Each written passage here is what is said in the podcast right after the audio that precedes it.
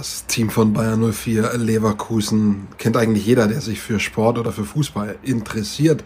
Die Mannschaft ist seit Jahren ein Spitzenteam der ersten Fußball-Bundesliga und immer wieder im internationalen Geschäft dabei. Dass Bayern 04 Leverkusen aber auch eine Parasportabteilung, also eine Behindertensportabteilung hat, das wissen wahrscheinlich die wenigsten, zumindest die wenigsten außerhalb Leverkusens. Dem ist aber so, und wie erfolgreich diese Abteilung ist, zeigt zum Beispiel Taliso Engel, der auch hier zu Gast auf meinem Kanal war und der letztes Jahr Weltmeister über 100 Meter Brust im Schwimmen geworden ist.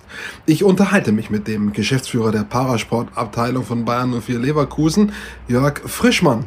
Ein interessantes Gespräch. Viel Spaß beim Zusehen und Zuhören.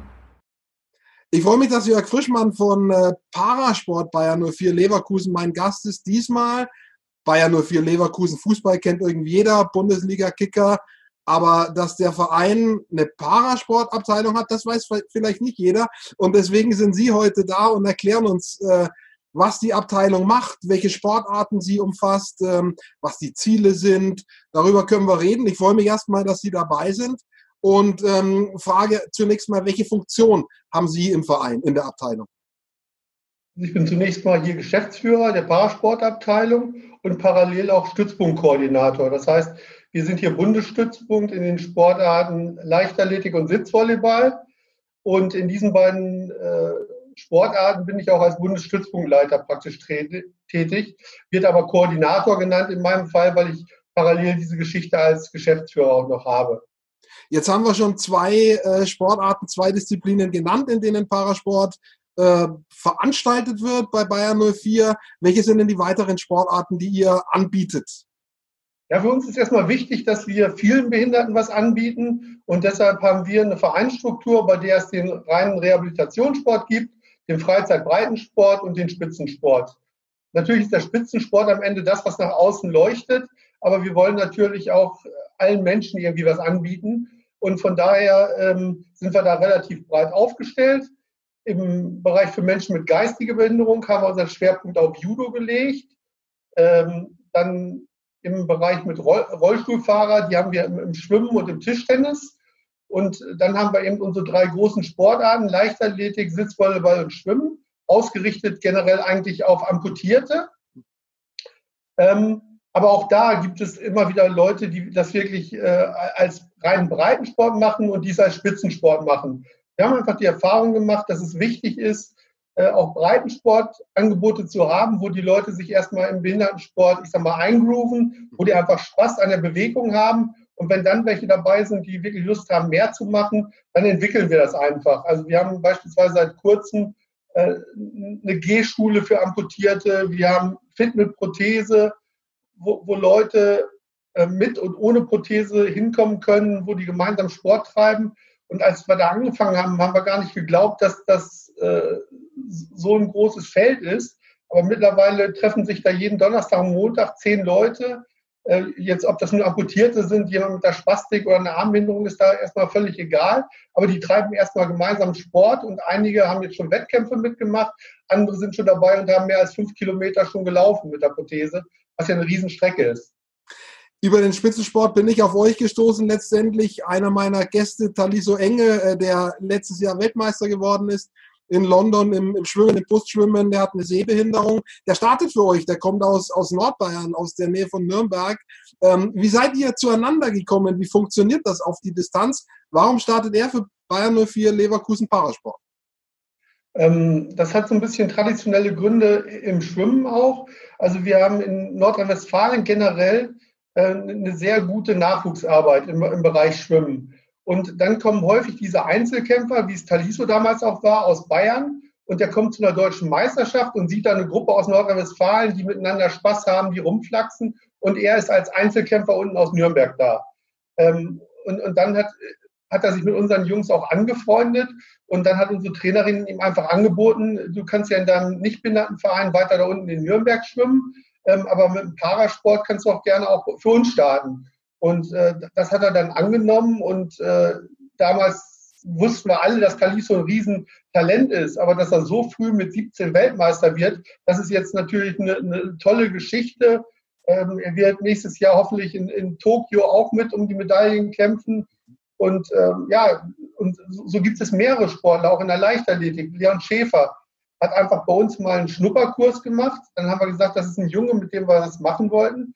Ähm, aber er musste einfach in Bremen auch noch die Schule zu Ende machen, ist dann bei uns in den Verein eingetreten, hat seine ersten Schritte im Behindertensport gemacht und hat dann geguckt, wann ist der Punkt, wann ich nach Leverkusen kommen kann. Also da, die typischen Punkte sind so nach dem Abitur äh, zum Studium hin oder wenn ich eine Ausbildung beginne. Und der Leon ist auch äh, fünf, sechs Jahre für uns gestartet, wo er noch gar nicht in Leverkusen war. Er hat mit uns Trainingsmaßnahmen mitgemacht, er ist mit uns Wettkämpfe gefahren.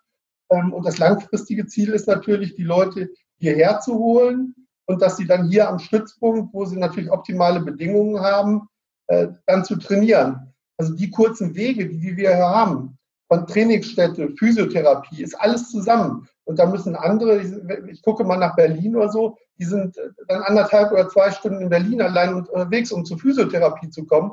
Oder bis der Taliso natürlich da unten auch einen Physiotherapeuten hat, der ihn jetzt mal als, als Kaderathlet behandeln kann. Das ist ja alles nicht so einfach. Und das haben wir hier komprimiert und über Jahre einfach entwickelt. Es gibt auch, äh, das kenne ich äh, von Bayern 04 Leverkusen aus dem in Anführungsstrichen gesunden Sport, äh, schulisch, bleiben wir beim Leistungssport, eine Zusammenarbeit mit einem Gymnasium. Ist das im Parasport auch so? Und sagen Sie mir nochmal, wie dieses Gymnasium heißt. Ich habe jetzt gerade den Namen, der liegt mir auf der Zunge, aber er kommt nicht raus. Ist das Landrat-Lukas-Gymnasium. Und äh, also da, da, sind bei uns wirklich alle gleich. Ob das ein, ein, Fußballer von Bayern 04 ist, also das letzte Talent, was äh, da ausgebildet worden ist, ist Kai Havertz. Äh, heute 100 äh, Millionen Transfer oder auch gerade der neue Nachwuchsspieler, der Wirtz, der bei uns jetzt in der ersten Mannschaft spielt, äh, überragend da spielt mit 17 Jahren, ist in dem Internat genau wie Parasportler. Das hat damals in der Zeit von Steffi Nerius 2002, 2003 hat das mit Andrea Hegen angefangen, die mehrfach Medaillengewinnerin bei Paralympics war. Katrin Kirin, dann Paralympicsiegerin, Mathis Tiegler und aktuell ist Noah Boulier, eines der größten Talente, die wir im Parasport haben, ist auch wieder auf dem Gymnasium. Ähm, und das ist einfach eine, eine tolle Kooperation.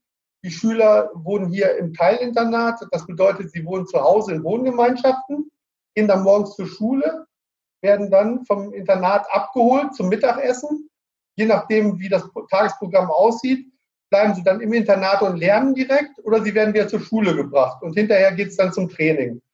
Da ist eine Sozialpädagogin, die die Jungs alle betreut und da sind alle Sportarten gleich. Also das ist einfach die tolle Geschichte. Felix Streng ist auch so ein Kind aus diesem äh, Teilinternat, der ja mittlerweile Paralympicsieger ist, äh, der bei Weltmeisterschaften schon gewonnen hat, äh, der eigentlich eine duale Karriere gemacht hat, wie wir sie uns wünschen hat angefangen äh, im Gymnasium, im Internat das zu machen, ist dann hier in die Bayer Sportlerklasse gegangen und studiert jetzt BWL. Also es gibt, gibt ganz viele, Sie haben schon einige Namen angesprochen, ganz viele äh, Positivbeispiele sozusagen, wie das funktioniert. Diese Idee, diese Idee, diese zwei Wege, auf der einen Seite Leistungssport, auf der anderen Seite Breitensport, war das schon immer so angelegt in der Idee oder hat sich diese, diese Leistungssportförderung auch mit der Zeit erst ergeben?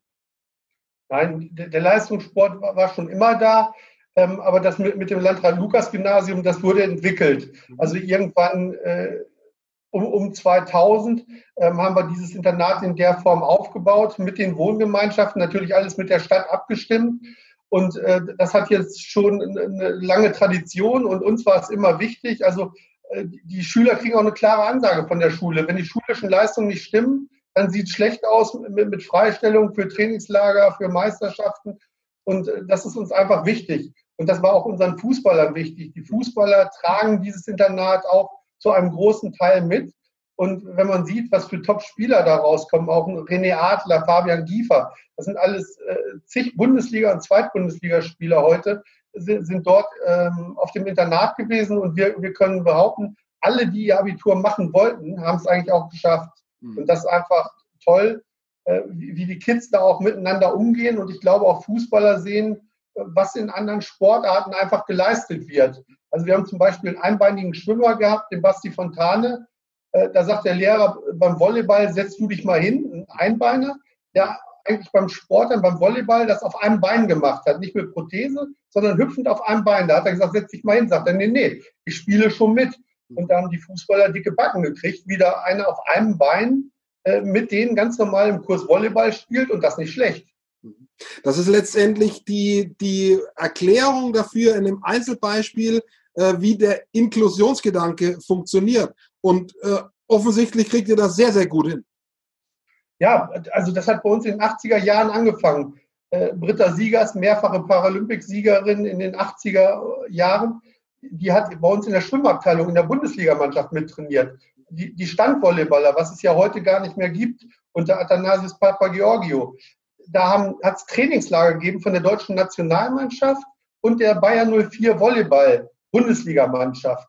Ähm, und, und so haben wir es weitergemacht in der Leichtathletik. Ich selber war 92 derjenige, äh, der damals den Trainer des vorletzten Jahres, Karl-Heinz Lühe, gefragt hat, äh, würdest du mich trainieren? Da hat er gesagt, wie oft willst du bei mir trainieren? Da habe ich gesagt, so zweimal Technik in der Woche, das andere mache ich alleine. Sagt er, entweder ganz oder gar nicht. Und seitdem äh, habe ich dann fast äh, 23 Jahre bei ihm trainiert, ähm, hab, war bei ihm in die Jugend eingebunden, habe mit denen samstags morgens Fußball gespielt, ganz normal, äh, habe die Sprints mitgemacht, äh, obwohl das mit meiner Behinderung, also eine Fehlbildung an Händen und Füßen, sehr, sehr schwierig war. Und der hat mich da voll integriert und äh, geht nicht, gibt es nicht, hat er gesagt. Wir probieren immer. Und äh, wenn du mich mit dem Probieren davon überzeugt, dass es in der Form nicht geht, dann finden wir wieder was anderes. Und äh, auch die Volleyballabteilung bei Veranstaltungen, das ist ja auch Inklusion. Da sind die Kinder aus den Jugendmannschaften, waren bei uns bei Europapokal, Weltpokalen, äh, sind die als Ballkinder dabei. Die Anschreiber, die die haben, machen bei uns mit. Äh, die, die, die Trainer tauschen sich aus. Man stellt sich gegenseitig die Busse hier im Verein zur Verfügung. Ähm, und, und so geht das mit den ganzen Abteilungen hier, dass man sehr, sehr eng miteinander arbeitet. Gibt es äh, sowas wie Belege dafür, dass Talentförderung, das muss jetzt gar nicht im Spitzensport sein äh, oder auch Sportförderung, äh, inklusionsmäßig besser klappt, äh, wie wenn Parasport, sagen wir mal, eher so ja, in einem Extraverein stattfindet. Gibt es dafür Belege, dass, dass, äh, dass das besser funktioniert, sportliche Ausbildung, wenn man, wenn man das sehr gut äh, inklusionsmäßig hinkriegt? Also Belege würde ich, also ich, ich glaube, dass beide Systeme funktionieren können. Also wir haben das ja auch ähm, an anderen Standorten, wo dann Para, nur Parasport ist, äh, nehme ich mal Cottbus beispielsweise. Ähm, es gibt auch andere Standorte, genau wie Leverkusen, äh, DTTZ äh, Düsseldorf im, im, Tischtennis, eine ganz tolle Geschichte. Unsere deutschen Topspieler, Timo Boll, äh, Oscherov, die spielen da und auch die Para-Tischtennisspieler sind mittlerweile, haben die ihre Heimat da gefunden. Äh, da gibt es gemeinsame Aktionen und ich glaube, dass beides möglich ist. Ähm, aber wenn wir in einer Gesellschaft wollen, dass es Inklusion gibt, äh, dann sollte es das auch im Sport geben. Auch genauso die Teilhabe unserer Sportler äh, am Schulsportunterricht. Ne? Wenn ich dann höre heute, Sportler müssen damit oder Kinder müssen damit drohen, dass sie klagen, damit sie keine Sportprothese kriegen. Die, die Politik schreit, wir wollen inklusive Schulen. Und dann kriegt ein junger Mensch, der am Sportunterricht teilnehmen soll, nur mit viel Aufwand seine Prothese. Das muss Selbstverständlichkeit sein. Ähm, ja. Gebe ich Ihnen, gebe ich Ihnen recht. Äh, Im Vorgespräch haben Sie mir erzählt, äh, wir bieten gar nicht so viele Sportarten an, aber die, die wir anbieten wollen, das machen wir richtig. Das ist ja sozusagen Motto. Man könnte auch sagen, wir machen ganz viele Sportarten. Äh, warum habt ihr euch für dieses wenige, dafür aber gescheit entschieden? Ja, das ist einfach, ähm, man muss einfach gucken, welche Sportanlagen wir haben, wie man das hier alles ähm, organisieren kann. Und wir haben dann tatsächlich den Schwerpunkt auf die Amputierten und Körperbehinderten gesetzt. Das heißt, auch im Rollstuhlsport haben wir keinen Schwerpunkt. Wir machen das mit, wollen ein Angebot bieten, aber sagen, in diesem Bereich der Amputierten da, da suchen wir auch ganz konkret nach Talenten. Mhm. Und deshalb bieten sich diese drei Sportarten an, die zu verbinden. Wir haben also mit Sitzvolleyball einen Mannschaftssport, haben die beiden wichtigsten Individualsportarten äh, im, im paralympischen Sport, Leichtathletik und Schwimmen zusammen machen ungefähr 60 Prozent äh, der Medaillen aus, die überhaupt bei Paralympics vergeben werden. Ähm, und das gibt natürlich dann auch Synergien bei der Talentsuche. Ähm, wir klappern Orthopädiehäuser ab wir haben Kooperationen mit Kliniken, beispielsweise im, im Meerheim. Äh, über den Olympiastützpunkt gibt es Kooperationsärzte. Und das ist mittlerweile so ein Netzwerk, ähm, das wir uns aufgebaut haben, wo viele auf uns zukommen und sagen, ich habe da einen Behinderten gesehen, mhm. der, der, Sport macht, wollt ihr euch den nicht mal angucken. Mhm. Das geht weiter mit der Sporthochschule, wo wir versuchen, präsent zu sein, wo ich morgen wieder, äh, habe ich vorhin erzählt, einen kleinen Vortrag halte. Und das sind alles so, so Mosaik-Bausteinchen, ähm, die, die sich dann ergänzen und wo wir auf einen bestimmten Bereich fokussiert sind und da auch sehr, sehr viele Talente dann finden. Also die anderen Sportarten rum, um uns herum beispielsweise die Kölner 99ers im Rollstuhlbasketball. In anderen Vereinen spielen Amputierte auch Rollstuhlbasketball, die sagen, wir haben das Pech, dass wir Leverkusen in der Nähe haben. Die haben schon alles abgegrast, wenn wir kommen. Und wie gesagt, deshalb hat, hat das viele äh, positive äh, Elemente, dass wir uns eben auf diesen amputierten Bereich spezialisiert haben ähm, und, und auch, da die Trainer auch eine Expertise haben. Ähm, wenn Sie sich jetzt alleine das Training angucken in der Leichtathletik. Wir haben Rollstuhlfahrer, wir haben Sehbehinderte, wir haben Zerebralparalitiker, amputierte Lesotre und geistig Behinderte. Jede Gruppe davon hat spezielle Ansprüche. Die Rollstuhlfahrer brauchen äh, Hightech-Geräte aus Carbon, damit sie schnell fahren können. Und äh, äh, die, die Sprinter brauchen Prothesen, die Spastiker fast gar nichts, die Sehbehinderten brauchen gegebenenfalls einen Guide. Und wenn man das alles machen will, dann hat man so ein Mischwerk. Und ich behaupte auch, äh, bei uns im, im Parasport in Deutschland haben wir einen Fehler gemacht. Wir hatten die Leichtathletik mal früher nach diesen fünf Behinderungsgruppen aufgeteilt. Da hat sich jede Gruppe darum gekümmert, dass es bei sich in dem Bereich vorwärts geht. Irgendwann haben wir gesagt, wir machen Paraleichtathletik Sprint, Paraleichtathletik Stehenwurf, Paraleichtathletik Sitzenwurf und haben diese ganzen Gruppen vermengt. Und dann fehlte irgendwie die Zuständigkeit für eine gewisse Gruppe. Und ich glaube, da haben wir verloren. Und das haben wir halt hier in Leverkusen eben fokussieren uns auf eine Gruppe und wissen auch, wo wir die am Ende des Tages finden. Und auch viele von außen wissen, wenn ich amputiert habe, gehe ich auf Leverkusen zu, die was machen wollen. Mhm. Wenn, äh, ich habe vorhin angesprochen, Bayer 04 Leverkusen kennt jeder aus dem Fußball.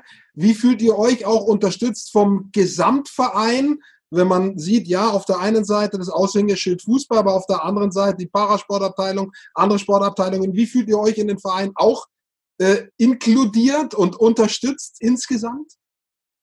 Also das ist einfach genial. Äh, wenn ich sehe, ich bin jetzt mittlerweile seit 1998 äh, hier hatte am Anfang eine Stelle, eine Zweidrittelstelle, habe nebenbei mein Studium fertig gemacht und dann hat man gesagt, wir gucken uns das mal zwei Jahre an. Bis dato war Parasport äh, komplett äh, ehrenamtlich geführt. Mhm. Und dann habe ich das 50-jährige Jubiläum des Vereins gemacht und ha habe hier auch angefangen, Konzepte zu schreiben mit Karl Quade, heute Vizepräsident Leistungssport im Deutschen Behindertensportverband ähm, und haben hier was entwickelt. So, und, und da war es natürlich wichtig, einen Verein mit dabei zu haben, der auch bereit ist, den Parasport äh, voranzubringen, der auch bereit ist, sag ich mal, behindertengerechte Bauten mitzutragen. Und wenn ich sehe unsere Leichtathletikhalle oben, die wir haben, äh, da sind Toiletten für Behinderte, da gibt es einen Lift, da ist wirklich alles, was man, was man braucht. Und äh, da hat der Verein eine ganze Menge zu beigetragen, dass wir diese Sportarten in der Form hier beitragen können und natürlich äh, ist da Nummer eins die Bayer AG zu nennen. Die Bayer AG sagt, ich will den Parasport möglichst in all meinen Vereinen haben, egal ob in Wuppertal, Krefeld, beim RTHC Leverkusen, beim TSV Bayern 04 Leverkusen. Parasport ist meine DNA. Und damit ist das natürlich auch im Verein äh, manifestiert. Und äh, ich kriege hier tolle Unterstützung und auch aus den anderen Fachabteilungen. Äh, das ist ein, ein toller Austausch miteinander und deshalb fühlen wir uns hier sehr, sehr gut aufgehoben. Wie sehen Sie den, in Deutschland den generell den Parasport aufgestellt? Äh, jetzt mal so grob aus dem Kopf. Ich glaube, bei Weltmeisterschaften ähm, und, und Paralympischen Spielen, glaube ich, ist das Medaillenspiegelmäßig immer ganz gut. Wo stehen wir im Vergleich zu anderen Ländern? Wo haben wir Schwächen in Deutschland? Wo haben wir vielleicht Stärken? Tatsächlich muss ich offen sagen, ich bin da blank. Ich frage Sie als Experten.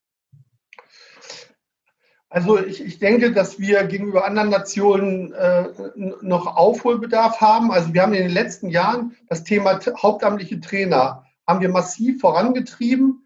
Äh, das Thema Talentscouting haben wir auch äh, vorangetrieben. Also Nordrhein-Westfalen hat vor drei Jahren als erstes Land in Deutschland Talentscout gehabt, äh, um junge Menschen zu identifizieren. Wir haben ja eigentlich das Problem, dass wir nicht die Adressen wissen. Wir vermuten, wo Behinderte sind, aber man muss wirklich da vor Ort sein und die für den Sport begeistern. Häufig ist ja der Weg, dass die im Nichtbehindertenbereich anfangen und dann irgendwann zum Behindertensport kommen, weil es da im Nichtbehindertenbereich nicht mehr so weitergeht. Ähm, und, und, da, glaube ich, sind andere Nationen, Beispiel Großbritannien, Australien, äh, da ist die Leichtathletik beispielsweise in äh, Australian Athletics vereinbart oder im, im British UK Athletics. Da ist der Parasport da direkt mitgenommen und das ganze Geld, was zur Verfügung stellt, steht für die britische Leichtathletik, egal ob Para oder äh, olympische Leichtathletik. Und das ist ein, ein riesengroßer Vorteil. Wir haben das in einigen Sportarten, Para-Rudern, Para-Kanu, also die neuen Sportarten eigentlich, wo wir auch sehr viel gemeinsam mit den Fachverbänden machen, wo teilweise unsere Bundestrainer auch schon in den Fachverbänden äh, angestellt sind. Und wir sind da auf einem sehr, sehr guten Weg, haben da ganz, ganz viel entwickelt, haben auch viel Unterstützung vom BMI gekriegt. Ähm, aber nichtsdestotrotz muss man speziell im Nachwuchsbereich und im Bereich Klassifizierung, das sind so zwei ganz entscheidende Themen für mich im Parasport. Also jemand ohne Klassifizierung kann ja erstmal im Parasport nicht teilnehmen. So, und da sind mittlerweile auf internationaler Ebene so viele Untersuchungen und Unterlagen gefordert, dass damit der einzelne Sportler überfordert ist. Auch dem hat der Deutsche Behindertensportverband Rechnung getragen. Ähm, aber ich glaube, da muss noch viel, viel mehr passieren. Weil es kann nicht, ein Arzt kann nicht in 23 paralympischen Sommersportarten Experte sein, mhm. wie Athleten zu kategorieren kategorisieren sind. Mhm. Ähm, und äh, da können wir eine Menge tun und natürlich das Thema Nachwuchs. Äh, der, der, Weg ist gut, auf dem wir sind, aber wir müssen viel, viel mehr junge Menschen unten in den Sport reinkriegen, damit wir oben in der Spitze überhaupt noch mit den anderen Nationen mithalten können. Da unterscheidet sich der Parasport nicht vom allgemeinen Sport. Eine, eine große Breite bedeutet am Ende dann auch, dass man umso mehr Leute in die Spitze reinkriegt. Ja, es ist natürlich auch so, dass wenn ich das so betrachte, das Angebot wird immer größer. Ne? Wenn ich jetzt das Thema E-Sport sehe, mit dem sich alle befassen, das ist ja eigentlich ein Thema, was für Menschen mit Behinderung eigentlich ein prädestiniertes Thema ist. Aber wollen wir, dass Menschen mit der Behinderung sich zu Hause vor den Rechner setzen und sagen, jetzt kann ich hier daddeln und, und damit ist alles gut. Nee, ich, ich möchte die lieber im Sportverein sehen, dass sie sich aktiv bewegen. Mhm. Das Thema E-Sport ist, ist ein Riesenthema. Ja, es gibt Behinderungen, die, für die ein neues Fenster aufgeht, aber ich sehe die deutlich lieber dann am Ende des Tages auch äh, im Sportverein. Wie viel müssen Sie Hand aufs Herz äh, kämpfen, sozusagen für die, jetzt gar nicht im eigenen Verein, aber auch generell äh, vielleicht äh, mit anderen Verbänden, vielleicht mit der, mit der Kommune, ähm, für Bedingungen für Parasportler, auch im Breitensport, nicht nur im, im Leistungssport, dass einfach äh, ja Einrichtungen da sind, dass, äh, dass die Sport genauso gut ausüben können wie die, wie man dann so sagt, die Gesunden. Also ich denke, dass wir hier äh, traumhafte Bedingungen haben, hier, hier, in Leverkusen, aber auch bei allen anderen Bayer-Vereinen. Ähm, und das Thema, was ich vorhin schon mal kurz angesprochen habe, mit, mit den Amputierten hier, wir haben das Glück auch beispielsweise, ähm, dass wir einen Partner haben mit Otto Bock, dem weltgrößten Prothesenhersteller, die uns hier Materialien für unsere Nachwuchssportler zur Verfügung stellen, mit denen wir gemeinsam Talenttage machen, um die Leute in den Verein zu holen. Und auch wenn man mit den Otto Bock-Leuten spricht, die sagen, was habt ihr für traumhafte Bedingungen da? Und äh, wenn Kinder zu uns kommen oder die kommen in unsere Leichtathletikhalle, die kriegen glänzende Augen und allein, dass die in diese Halle rein dürfen, also das lohnt sich in Leverkusen zu trainieren, damit ich irgendwann mal zu den Großen in dieser Halle darf. Mhm. Und wir haben natürlich diese Vorbilder, diese Heinrich Popoffs, Markus Rehm, Johannes Flors, das sind nochmal Riesenfaktoren, die uns helfen, natürlich hier intern Sachen hinzukriegen, aber die uns auch nach außen hin helfen, Unterstützung vom Land und Bund zu kriegen. Also, also ähm, Leverkusen ist ein Zentrum des paralympischen Sports. Das sieht hier unsere Landesregierung so, das sieht die Sportstiftung NRW so. Und deshalb äh, investieren die natürlich auch in den Stützpunkt und deshalb werden unsere Rahmenbedingungen besser. Also wir werden unterstützt vom BMI mit Trainingsstätten, Förderung, Ähm, wir haben Trainer, die über Bundesmittel oder Landesmittel bezahlt werden. Und das ist, trägt natürlich alles zu der Infrastruktur bei. Und dann hat man Sponsoren, also auch auch hier die örtliche Sparkasse Otto Bock, die dann ihr Übliches dazu beitragen, äh, damit wir die Busse haben, mit denen wir durch die Gegend fahren äh, und, und auch die Bayer AG. Wenn wir da Themen haben, die, die schwierig sind, dann findet man immer ein offenes Ohr und, und man versucht gemeinsam einen Weg zu finden. Also da kann man sich nicht beschweren und auch die Kommune unterstützt uns, wo es geht. Das freut mich äh, zu hören. Wichtig für Sportler, ob sie Leistungssportler sind, für diesen Ziel Olympia oder eine WM, ähm, für, für Breitensportler vielleicht ein Stadtlauf oder ein interner Wettkampf in einem Jahr wie diesem, wo Corona so reinknallt und quasi alles ausfallen lässt. Was, was waren Ziele für eure, für eure Sportler und Sportlerinnen, ähm, auf die man sich irgendwie vorbereiten konnte? Weil ich denke mir, das war wie für alle sehr schwierig. Es ist einfach sehr viel weggebrochen. Ja, die großen Ziele waren erstmal eigentlich irgendwie so normal wie möglich den Alltag stattfinden zu lassen. Ähm, das ging los mit äh, der Tatsache, dass unsere Sportler im Februar musste ich die aus dem Trainingslager aus Südafrika zurückholen.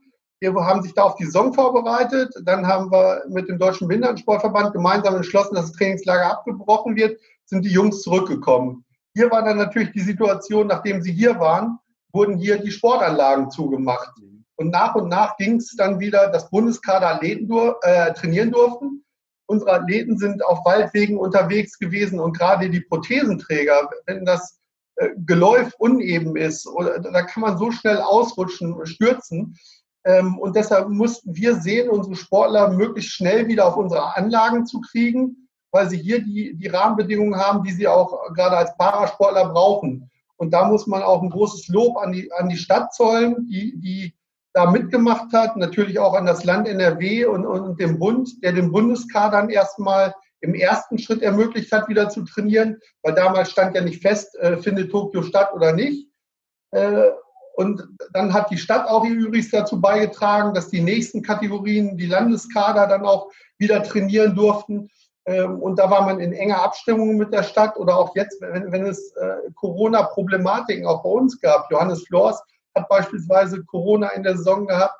Äh, dann hat man eben gemeinsam versucht, mit der Kommune äh, diese Themen zu bearbeiten. Und, und das hat hier in Leverkusen wunderbar geklappt. Wir haben getestet, wenn es was gab in unserem Umfeld. Und ich habe einfach versucht, den Sportlern so viele Möglichkeiten zu geben, äh, zu trainieren und im nächsten Punkt haben wir dann natürlich unsere Wettkampfsaison, mussten wir total äh, umbauen.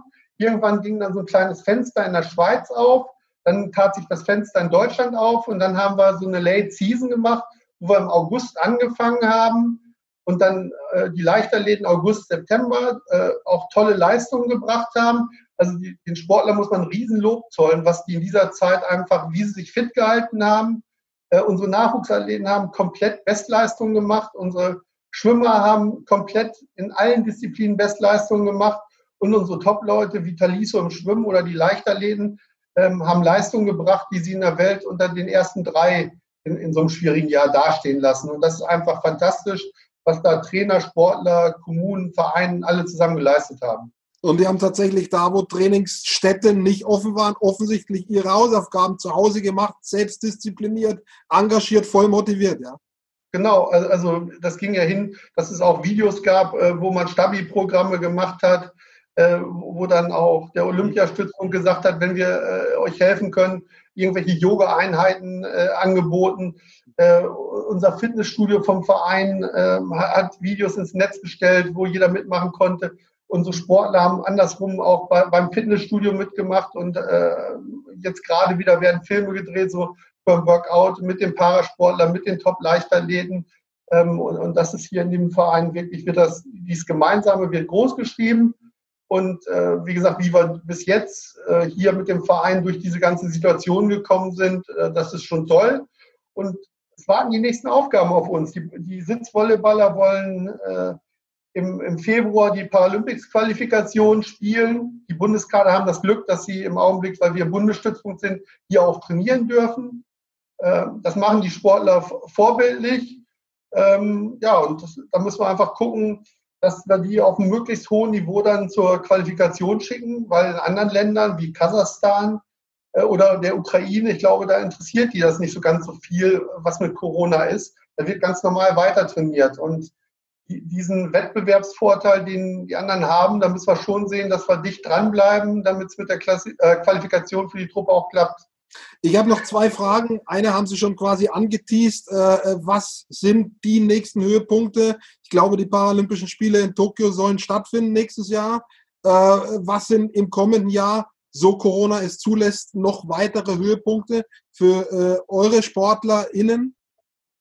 Ja, geht ja los. Also wir hoffen auch, dass die Paralympics stattfinden, bereiten uns darauf vor, versuchen eine Wettkampfplanung zu machen wo es die, immer die Alternative A, B, C, D, E gibt, also bis hin zu Trainingslagern auf der eigenen Anlage. Ähm, die Höhepunkte sind für die Sitzvolleyballer natürlich erstmal im Februar die Qualifikation äh, mit, sieben, ähm, ja, mit sieben Nationen in Duisburg. Ähm, dann kommt von den internationalen Geschichten eine Europameisterschaft in der Leichtathletik. Äh, dann kommt auch im Juni unser Qualifikationssportfest äh, was wir hier in Leverkusen jedes Jahr haben, heißt eigentlich integratives Sportfest, mussten es im letzten Jahr umbenennen, weil man durfte ja keine Sportfeste machen. Mhm. Also dieses äh, Heimspiel. Ähm, für, für die Schwimmer stehen die internationalen deutschen Meisterschaften an. Und dann müssen wir sehen, was auf internationaler Bühne möglich ist. Also die Leichtathleten, die Schwimmer haben generell einen Grand Prix installiert. Aber da können wir zum jetzigen Zeitpunkt noch nicht sagen, ob dieser Grand Prix in der Form durchgezogen wird. Also ich glaube, dass die eine oder andere Veranstaltung stattfinden wird. Und wir müssen halt sehen, dass unsere Sportler, die noch keine Norm haben, möglichst dann im, im Bereich äh, Mai, Juni ihre Normen schaffen, damit wir mit einem möglichst großen Team dann irgendwann äh, hoffentlich äh, im August nach Tokio aufbrechen. Drücken wir die Daumen dafür, dass A, äh, so viele Veranstaltungen wie möglich stattfinden, weil das würde bedeuten, Corona ist irgendwie im Griff, sagen wir es mal so im weitesten Sinne. Ich hoffe auch, äh, dass mit euch bei, bei Bayer alles weiter gut läuft. Viel Erfolg dafür. Und meine letzte Frage wäre, was wünschen Sie sich für den, für den Behinderten, für den Parasport in, in Deutschland?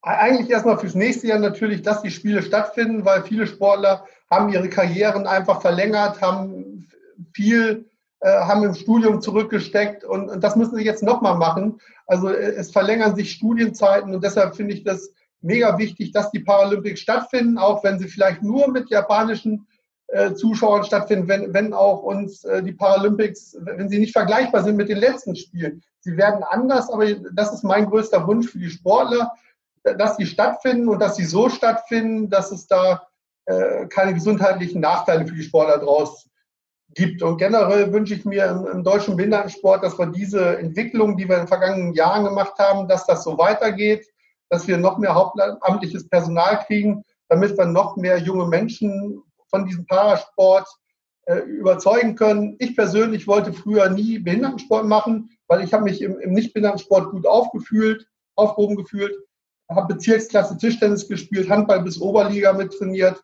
und habe gesagt, warum sollst du Behindertensport machen? Und heute bin ich eigentlich der Verrückteste überhaupt, der sagt, man muss den Leuten es ermöglichen, in dieses Olympiastadion unten aus den Katakomben einzukommen. Alleine dafür lohnt es sich, vier Jahre zu trainieren. Und äh, dieses Gefühl möchte ich vielen jungen Behinderten in der Zukunft noch geben. Ich drücke die Daumen dabei, dass das persönlich klappt bei Ihnen und dass das bei euch im Verein super hinhaut weiterhin. Danke für das Gespräch, Jörg Frischmann. Und äh, ja, alles Gute. Bleiben Sie gesund. Vielen Dank für die Einladung. Gerne, sehr gerne. Danke. Ciao.